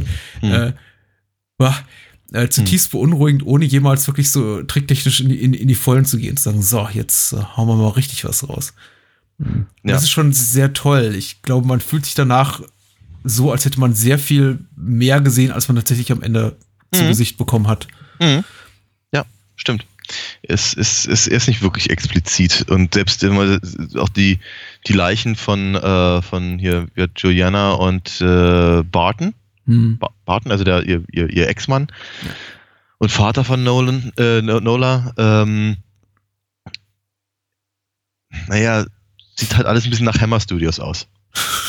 Ja, ähm, ist halt ein bisschen, bisschen, bisschen Ketchup und das Hm. war's dann sehr, sehr, sehr, sehr hellrot. Äh, die, äh, der, der- Effekt, der vermutlich am meisten Geld gekostet hat, war das, was du gerade erwähntest, nämlich dann eben die, äh, dieses, dieses, mit dieser Außengebärmutter oder was auch immer Mhm. ist. Ähm, das, das ist auch schon sehr unangenehm. Das, das geht schon, das geht schon arg in das, was wir halt auch von Cronenberg gewohnt sind. Und es ist trotzdem nicht platt. Ich meine, wenn Mhm. das, wenn das, wenn das vorher irgendwann im Film gelaufen wäre, also en, entweder hätte er dann halt äh, immer, immer noch einen draufsetzen müssen, Hm. äh, oder es hätte eben von Anfang an dann, dann, dann einfach nicht funktioniert. Aber äh, dadurch, dass man halt diese, diese, diese Geschwüre halt über, über den Lauf des Films halt immer mal so ein kleines bisschen mitbekommt, ohne dass sie halt wirklich ernsthaft in den Vordergrund rücken, als, als, als die Problematik des Films, weil Hm. die, die, also au außer dass Frank eben die Methodik von Ragnan nicht mag, gibt's gibt's eigentlich kaum jemanden, der das wirklich ähm, ähm, in Frage stellt oder oder oder als als als, Ja. als, als Problem schildert. Also bestenfalls noch der der äh, der halt immer die ganze Zeit mit, dem- mit, mit, mit dem Tuch um, um, um den Hals rumläuft, ja. äh, und ähm, wenn das dann zum Schluss kommt, dann wissen wir, aha, okay, offenkundig hat das was damit zu tun. Also mit der, mit, mit dass das dieser das äh, Psychoproblem eben einfach nicht richtig angegangen wurde. Äh, und zum anderen passt es aber eben auch zum Rest und es ist halt ein, es ist ein Schocker, ohne dass er platt ist. Und das ist ziemlich cool. Äh, ich mag auch dieses grundsätzliche, es ist so, so, so ein grundsätzliches inhaltliches Motiv bei, bei, bei Cronenberg, dass ich immer so das Gefühl habe, die, die, die, se- seine Filme spielen einer Parallelrealität zu unserer, offensichtlich, aber irgendwie auch immer so technologisch so einen kleinen Ticken in der Zukunft, also nicht Mhm. so weit weg, dass es irgendwie offensichtliche Unterschiede gibt zu der Realität die, des, des, des echten Jahreslebens im Jahr 1979, aber Mhm. immer so ein klein bisschen daneben. Immer so, man sieht irgendwie so Mhm. stellenweise, ah, da gibt's eben Dinge und zumindest Themen. Ich meine, überhaupt die Tatsache, dass sowas wie Psychoplasmose ein, ein semi anerkanntes me medizinisches Phänomen zu sein scheint. Mhm. Diese Momente, in denen man sich fragt, so, ja, okay, ist das jetzt irgendwie die Realität, in der ich lebe oder sind irgendwie alle, alle durchgedreht? Und das Mhm. macht irgendwie eben auch zu was Besonderem. Oder dass äh, Gina Davis in der Lage ist, jemanden wie, wie Jeff Goldblum auf irgendeiner Party zu treffen und nicht sofort sagt, okay, du Wahnsinniger, sondern sich tatsächlich darauf einlässt, zu ihm nach Hause zu gehen Mhm. und sich irgendwie so, ein- so ein so einen Körpertransporter da zu zeigen. Also Ja, klar. äh, ja, Ja. das ist, Ja. Äh, das ist auf jeden Fall äh, einfach sehr ansprechend und äh, eben auch was einen in diese, als Zuschauer in diese Irritation versetzt. Wobei Mhm. eben einfach er erzählerisch der Film, was nicht schlimm ist, nicht wirklich so, was großartig Besonderes ist. Ich meine, das Drehbuch ist sehr solide, die Schauspieler sind sehr, sehr gut. Ähm, aber jetzt äh, über weite Strecken rei reißt der Film jetzt irgendwie inhaltlich in seiner Kreativität keine, Bäume aus. Und du hast ja auch Mhm. bereits gesagt, dieser, dieser, dieser, dieser narrative Haken oder diese Enthüllung, diese Offenbarung zu Ende des Films, so von wegen, ach, es ist Nola, die diese ganzen Kinder in die Welt gesetzt hat, die sie tatsächlich äh, geboren hat, Mhm. ist ja etwas, was uns als, als aufmerksamen Zuschauer schon sehr, sehr früh klar ist. Ja. Ähm. Und äh, ist dem Film eben trotzdem dem Vergnügen am Film oder nicht Vergnügen äh, nicht, nicht, nicht abträglich ist, dass man es Hm. irgendwie als Zuschauer relativ, relativ schnell durchschaut, weil der Film so oder so gut funktioniert, weil er eben einfach äh, gut erzählt ist, gut gespielt ist, gut getrickst und einfach, einfach sehr stimmungsvoll inszeniert. Ich äh, ja, Ja. Ja. bin sehr angetan auch. Auf jeden Fall.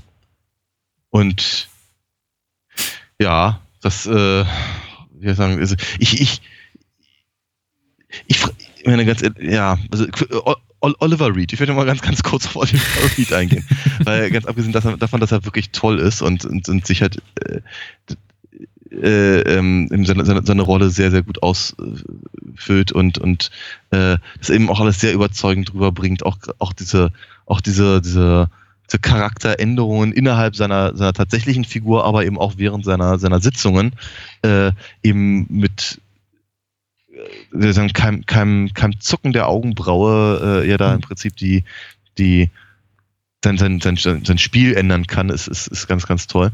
Und trotzdem keine Ahnung, was, wie, wie er sich finanzieren musste, aber dennoch stellt man sich schon so ein ganz kleines bisschen die Frage. Ein, ein, ein Schauspieler vom Standing eines Oliver Reed, auch 1979, muss ja irgendwie das Drehbuch gelesen haben und gesagt mhm. haben, irgendwie, ja, das interessiert mich, das, da spiele ich jetzt mal mit. Von mhm. diesem etwas obskuren kanadischen Regisseur. Mhm. Äh, mit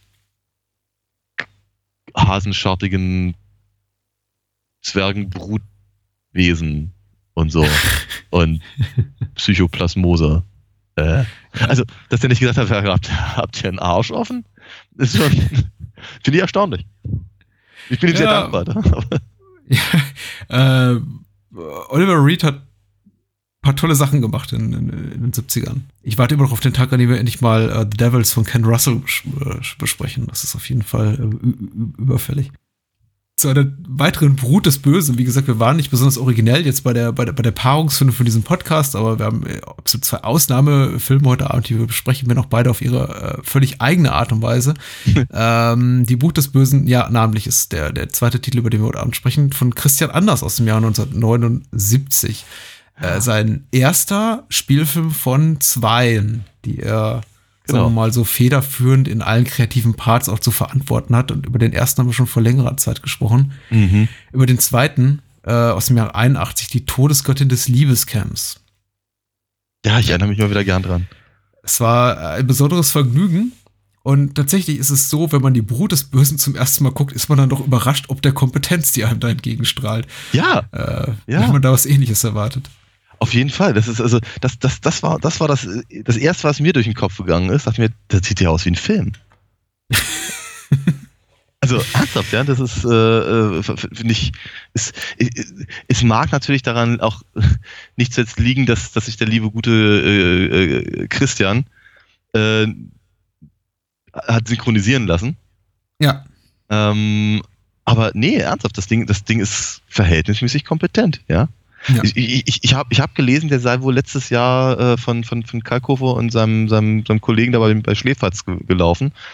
Richtig. Und äh, äh habe hab auch andere, andere äh, Unkenrufe äh, gehört, beziehungsweise Rezensionen gelesen, die äh, sich halt über nicht, nicht die Demenz des Films, weil die werden wir sicherlich äh, durchaus äh, erörtern, aber äh, äh die, die, ähm, die die schlechte Qualität des Films auslassen. Aus, äh, und mhm. also über weite Strecken sehe ich die nicht, die schlechte Qualität. Ich auch nicht. Das ist ein vollkommen kompetent inszenierter Film, der ja.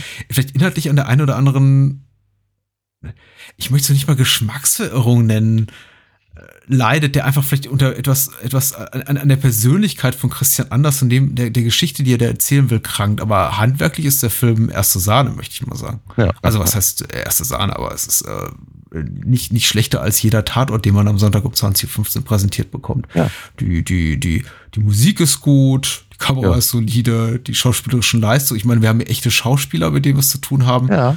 Ähm, und da gibt es wenig dran zu meckern. Die, dass das eben in jeder Minute durchscheint und dass das, glaube ich, auch dann viele Menschen irritiert beim Sehen, ist eben äh, Christian Anders Passion für das ganze Thema Kampfsport, insbesondere Karate. Ein, ein, ein von ihm mit, mit großem Ehrgeiz gelebtes Hobby, was er, wenn man sich so ein bisschen seine Historie reinlebt, was tatsächlich seiner, seiner, seiner Schlagersängerkarriere vorhergeht. Äh, mhm. Sein ursprünglicher Ehrgeiz war es ja tatsächlich als Kampfsportkünstler irgendwie die große Weltkarriere zu starten, er dann eher so mehr oder weniger zufällig in dieses Schlagergeschäft und ja. äh, nicht zuletzt aufgrund seines einen wirklich großen Mega-Hits, äh, ich glaube, du bist nicht allein, Ähm, Zug nach nicht allein. nirgendwo. Achso, das auch noch. Ja, das auch noch, ja. Das kam später, stimmt.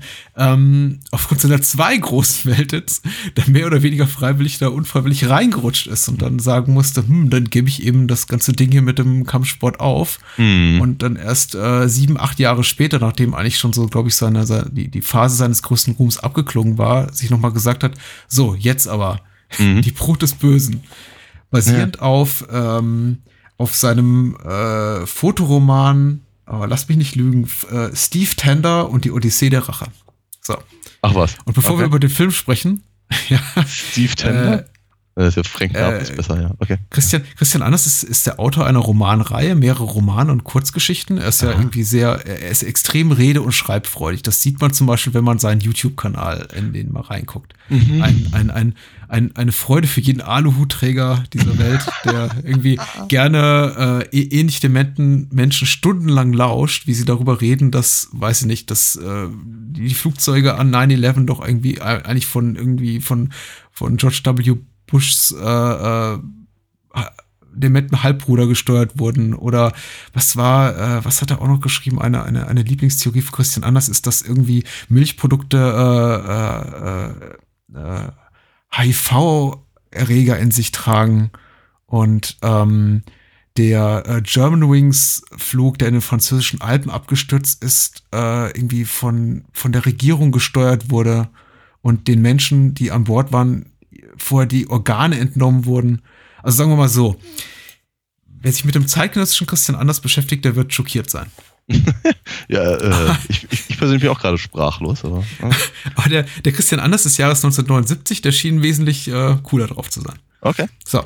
Und er hat eben unter anderem auch ähm, viele, viele Groschenhefte geschrieben unter Pseudonymen, viele davon, glaube ich, auch bei Buster Lübbe erschienen und in, in Tageszeitungen, in Wochenzeitungen, Fernsehzeitschriften und unter anderem eben auch ein paar Kurzgeschichten und einen Fotoroman und, glaube ich, auch einen längeren äh, Roman von 200, 300 Seiten zu seiner äh, Lieblingsfigur äh, Steve Tender, Karatemeister. Und äh, Boot des Bösen basiert so halb auf der autobiografisch veranlagten Figur Steve Tender, aka Christian Anders äh, äh, und die Brut des Bösen. Äh, nee, Quatsch. Und die Odyssee der Rache. Hier verwurstet als die Brut des Bösen. So, Inhaltsangabe und dann Filmdiskussion. Entschuldigung.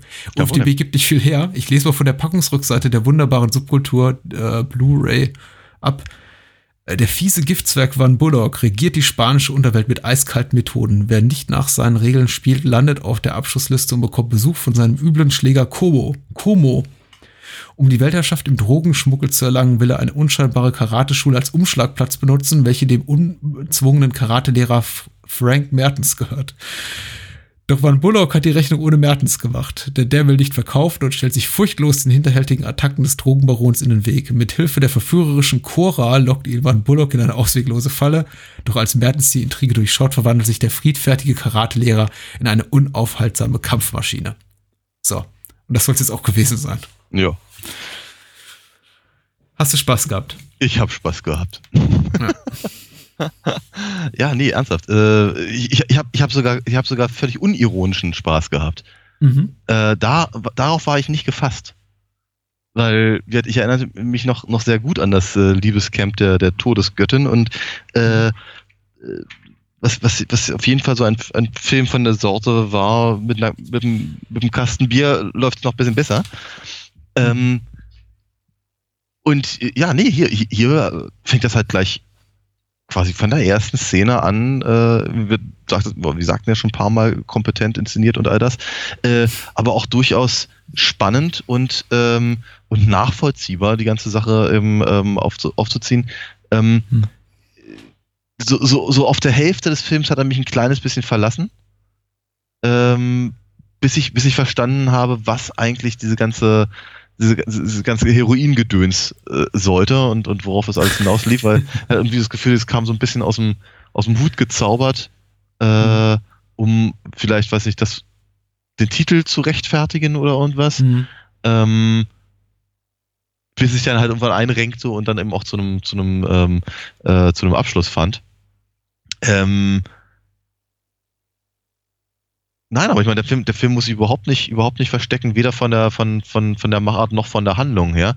Und auch von auch, auch die meisten Schauspieler, ich meine, selbst, selbst Christian Anders ist nicht so verkehrt, was, in dem, was er da tut. Es mag, es mag helfen, dass man seine eigene Stimme nicht hört. Ähm, und ich meine, seine Frisur ist echt kacke. Äh, aber äh, mit, mit, mit ein oder zwei Szenen als Ausnahme ist das sogar alles einigermaßen, es ist einigermaßen straight gespielt. Hm. Ohne, ohne, ohne, ohne, sagen wir ungewöhnliche, also, ich weiß nicht, er, er, er hat keine Tommy Wiseau-Momente zum Beispiel. ja? Äh, oder, oder, oder, äh, irgendwie andere Sachen. Und selbst, ich meine, was ich öfter mal gel gelesen habe, ähm, dass äh, Deep Royce ähm, äh, äh, Van Bullock äh, den Leuten auf den Senkel gehen würde. Und ja, seine, seine Beziehung zu äh, Como äh, ist fällt ein bisschen aus dem, aus dem, aus dem Rahmen des Films, es fällt aber überhaupt nicht aus dem Rahmen des, der, der, der Zeit. Ich meine, es ist äh, dass das, das Como von, von, von Wolfgang Hess synchronisiert wurde, Ja. langjährige Stimme von, von Bud Spencer, kommt nicht von irgendwoher, aber von ungefähr. Weil, und, und genau auf dieser Ebene funktioniert, funktionieren diese beiden Figuren. So, so, eine, so eine Figuren hatten wir halt eben bei äh, äh, Terence Hill und Bud Spencer Filmen halt rauf und runter. Und da hat auch niemand gestört. Ja. Die Frage ist, wenn das eben nicht Christian Anders gewesen wäre, sondern eben zum Beispiel Terence Hill, ob das dann niemand gestört hätte. Ja. Ich glaube, es hängt stark davon ab, ob man die, ob man die Brut des Bösen mag oder nicht.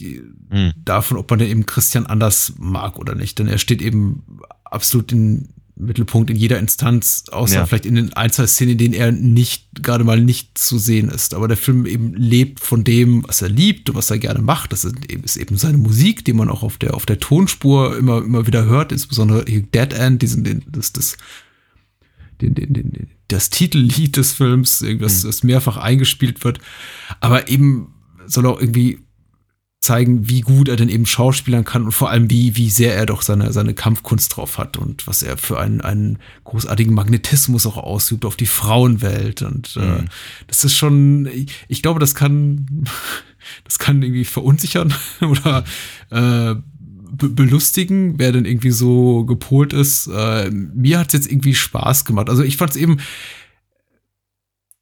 ich habe es so ein bisschen wahrgenommen als die kompetentere Variante dessen, was wir in Macho Man gesehen haben, an dem Ja. ich auch sehr, sehr viel Spaß habe, den wir vor einem guten Jahr besprochen haben, der, glaube ich, auch ja. ähnlich gepolt ist, bei dem sich irgendwie auch René Weller und Konsorten gesagt haben, hier, lass uns mal irgendwie zeigen, in irgendwie unseren schönsten Boxerposen und was wir für irgendwie tolle Jungs sind und nein, wir, wir, wir, wir, wir streichen uns zwar gegenseitig, aber wir werden, wir werden doch niemals schwul und wir sind umgeben von hübschen Frauen und die Brut des Bösen ist da so ein bisschen, ist ein bisschen ähnlich, aber ich finde fast doch ein bisschen ehrlicher, weil sie durchaus irgendwie auch zeigt, dass das äh, äh, Christian Anders bei aller seiner äh, Selbstverweicherung, die er hier du durchaus pflegt, sich auch stille Momente erlaubt, in denen er zwar immer noch ganz toll aussieht und äh, irgendwie da sein, sein, Mhm.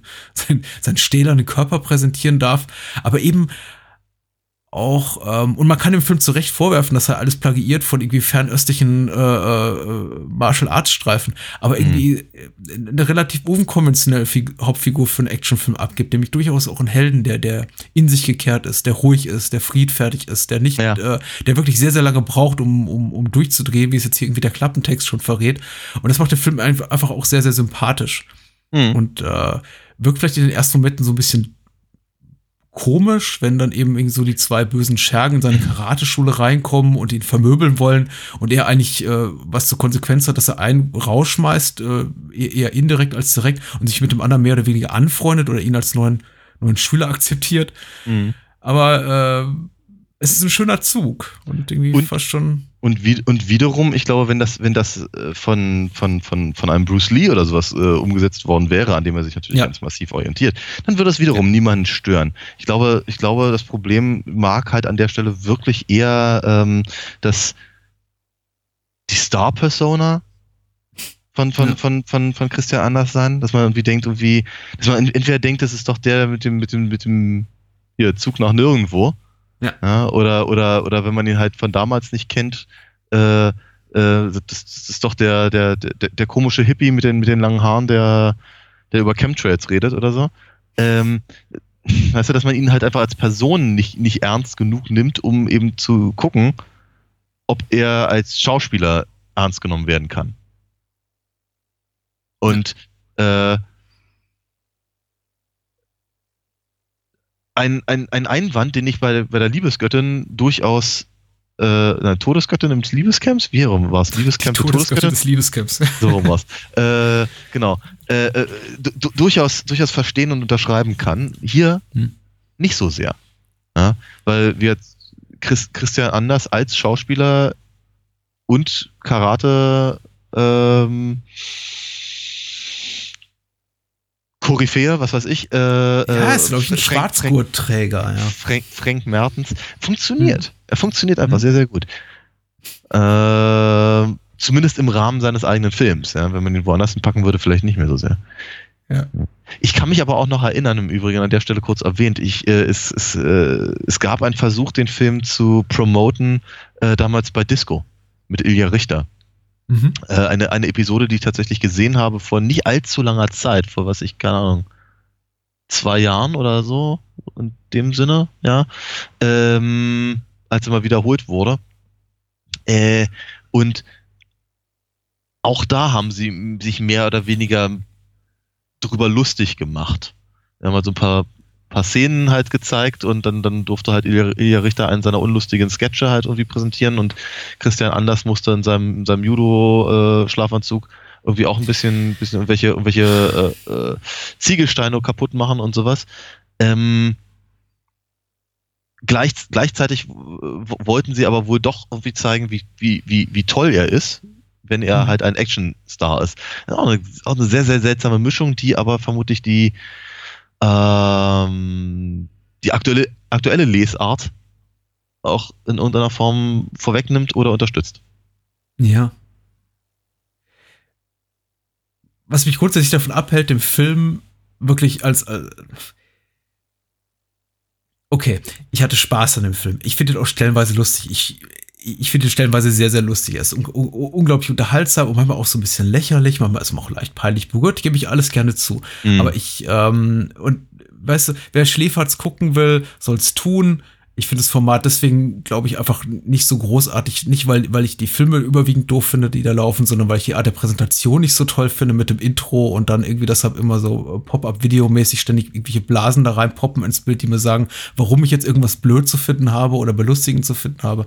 Mhm. Ähm, grundsätzlich kann man das auch gucken, egal ob es auf Tele 5 ist oder jetzt eben auf der schönen neuen Subkultur Blu-ray, wie auch immer. Äh, mein, was mich jetzt sch schlussendlich davon abhält, den Film irgendwie doof zu finden oder mich über ihn lustig zu machen, ist einfach, dass ich das Gefühl habe, hier ist eben geschmacksverirrt, wie es, wie, wie auch immer man das finden mag, ist eben ein Mensch, der, der meint es ganz ehrlich, der hat wirklich dieses, dieses, diesen, diesen unglaublich innigen Wunsch, trägt er in sich, das zu zeigen in irgendwie der, der schönstmöglichen Form, was ihn irgendwie so antreibt. Und das ist offenbar Christian Anders irgendwie große Liebe zum, zur Kampfkunst. Er will seine, seine Freunde auch äh, äh, zeigen, ne, unter anderem hier Wolfgang Schütte, der auch großer Kampfkünstler ist, der, der Thomas spielt, äh, Dunja Reiter, seine, seine schlagersingende äh, Kollegin, die, glaube ich, auch schon so ihre aller, allerbesten Zeiten 79 hinter sich hatte, irgendwie als Love Interest, der einfach sagen will, hier, ich kann mir einen ähm, internationalen kleinen Haha-Star leisten wie Deep Roy und irgendwie tolle, tolle Synchronsprecher, die mich eben klingen lassen wie Chuck Norris. Das ist eben schon, der Film ist mit einem relativ großen Ehrgeiz einfach entstanden. Und äh, nicht, nicht, nicht, nicht blöde hingerotzt, um einfach irgendwie nur, nur, nur billig zu belustigen. Und wie du schon sagst, ihm fehlt eben dieses Tommy Wiseau-Element, dieses komplett ähm, irrgeleitete, dass man Hm. eben das Gefühl hat, der ist nicht mehr Herr seines des, des Materials oder dessen, was er da wirklich äh, zeigen will. Ich glaube, für Christian Anders zu Recht, äh, so wird das wahrscheinlich empfunden haben, hoffentlich, war die Brut des Bösen ein künstlerischer Erfolg. Das können wir jetzt irgendwie alles blöd finden oder irgendwie uninteressant oder irgendwie Hm. teilweise eben auch lächerlich. Aber äh, man kann dem Film wenig vorwerfen. Mhm. Ja, vielleicht ein, das Drehbuch ist so ein bisschen. Ja. Aber auch wiederum, auch das ist gewollt. Also die, die, die, die Szenen, die mich, glaube ich, so am, am, am meisten belustigt haben im klassischen Sinne, im Sinne von Hihi, guck mal, wie lustig, waren tatsächlich so zum Beispiel die Szenen zwischen ähm, äh, Ingrid, äh, der, der, der Mitarbeiterin in Frank, Frank, Frank Mertens Karateschule und eben äh, Frank. Und äh, die Momente, in denen sie ihn anschmachtet und Mhm. äh, die beiden eben Dialoge austauschen wie irgendwie zwei de demente Zehnjährige und er, glaube ich, irgendwie auf ihre, auf ihre Liebesbekundung antworten, antwortet, äh, ähm, äh, ach Ingrid, was kann ich dir bieten? Albträume, Tränen und eine düstere Zelle und denke, ja, okay, also es klingt jetzt wie so ein Simmelroman, aber äh, sei es drum. Ähm, der Titel eines Simmelromans wohlgemerkt. äh, also all, all, alles so alles so ein bisschen doof, Ja, doof, tranig, äh, wie eben Mensch, der keine wirkliche Ahnung davon hat, wie echte Menschen eben miteinander reden. Aber Mhm. abgesehen davon, doch. Tolle Action-Trainingsmontage natürlich. äh, Ja. Nicht zu vergessen. Könnte ich auch gerne. Alles, was er mal da tut. Also, für alle, die den Film nicht gesehen haben, Christian Anders hat, ähm, macht, macht den Flipper mit der Kraft seiner Bauchmuskel, legt sich flach auf den Boden, Ja. streckt sich durch und stößt sich dann vom Boden ab mit Kraft seiner Bauchmuskeln. Ja. Das muss man mal gesehen haben. Ja, wobei, wo, wobei die, die, die, der, der, der Moment, in dem, in, dem er mal kurz seinen, sein, seinen Bauch auf, auf den Rücken stülpt, Oh, das ist wirklich ein bisschen unangenehm gewesen. Das sah, das, das, sah, das sah nicht schön aus. ja, mh, doch. Äh, ja, äh, Doch, ja. Und weil du sagst, der Film verliert so ein bisschen Tempo für dich mittendrin, ja, schon. Ich finde auch irgendwie so die, die, den Abschnitt, in dem wir sehr, sehr viel mit Como und Van Bullock rumhängen und äh, Van Bullocks gespielen und eben äh, äh, Frank sich im, im Knast befindet, hat so, hat so seine Längen. Der Film letztendlich aber mit, mit gut 80 Minuten dann doch wiederum nicht so lang, als dass man ihm ernsthaft vorwerfen könnte, er, ist, äh, er, er langweilt zu irgendeinem Zeitpunkt. Nee, das ist wahr. Ja. Ja. ja. Das ist Mhm. gut gesagt, ja. Nee, überhaupt nicht. Ich fand ihn überhaupt nicht langweilig. Und wir, ja, das Drehbuch ist. Äh, ich, es ist sehr klischeebeladen, muss man mal ganz ehrlich sagen. Äh, aber wiederum in anderen, also gerade in den, in, was dem Film ja offenkundig vorgeworfen wird, nämlich eben Mhm. so ein bisschen sich äh, zu, zu sehr an filmischer Tradition zu orientieren, die, die er selber vielleicht nicht versteht, also Hm. in, in der er sich einfach gar nicht befindet. Ähm, äh, den, dennoch ist es halt aber so, dass äh, die ganzen Sachen mit dem, mit dem, mit dem verstorbenen Meister, wie ist, wie ist er, Tam, Ta, Takimura? Äh, und, und, Weiß ich und nicht. ja, ich glaube sowas irgendwie. Ja. ja. Oder eben der, der, der Besuch auf dem, auf dem, auf dem Friedhof nebst Mhm. Prügelei und so. Äh, Standards. Das sind Standards. Ja. Und äh, wird an anderen Orten stören sie auch nicht. Und sie sehen gut aus. Also, Hm. ernsthaft. Ich fand ihn cool. Mir, mir, hat, mir, Ja. hat, mir hat er gefallen. Also ich äh, muss ganz ehrlich sagen. Äh, es ist, äh, ja.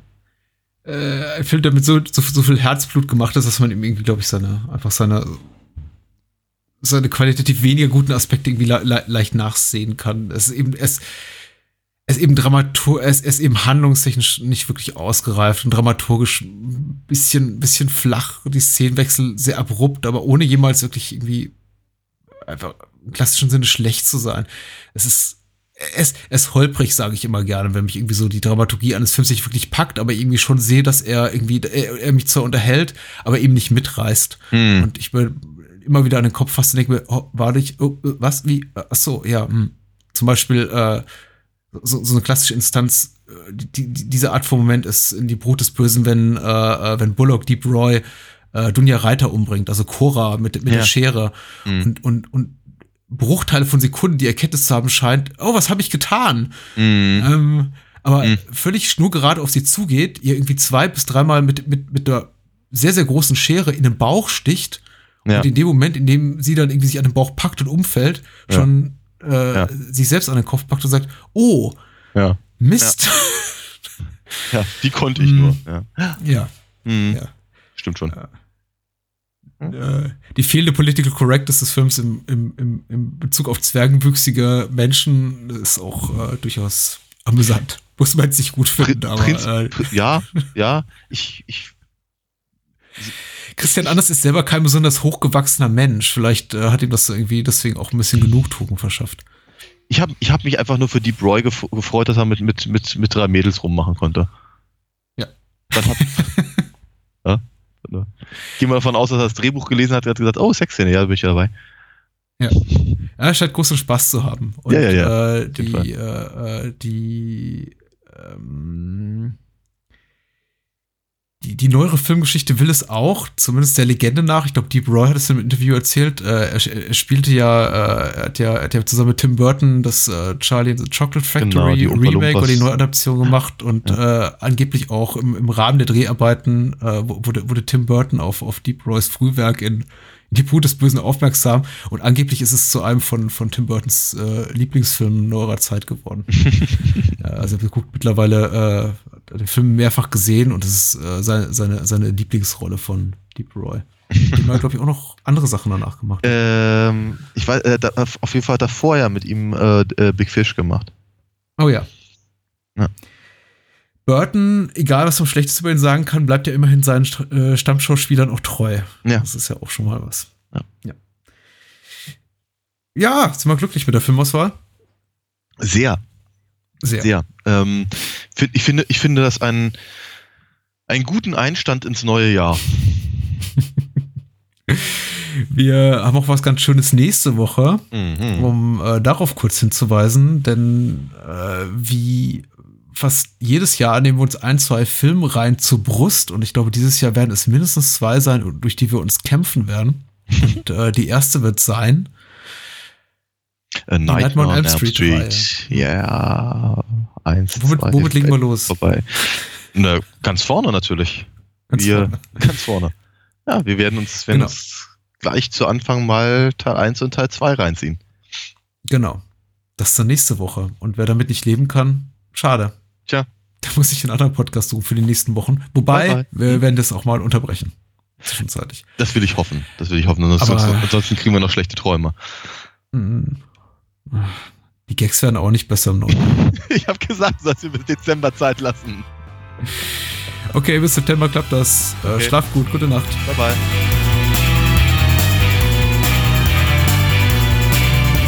Das war Bahnhofskino. Wollt ihr mehr von uns lesen oder hören? Natürlich sind wir auch bei Twitter und Facebook vertreten. Schickt eure Filmwünsche oder Feedback an patrick.bahnhofskino.com. Und unter alinafox.de findet ihr alles zu den Comics und Hörspielen rund um Daniels Meisterdiebin.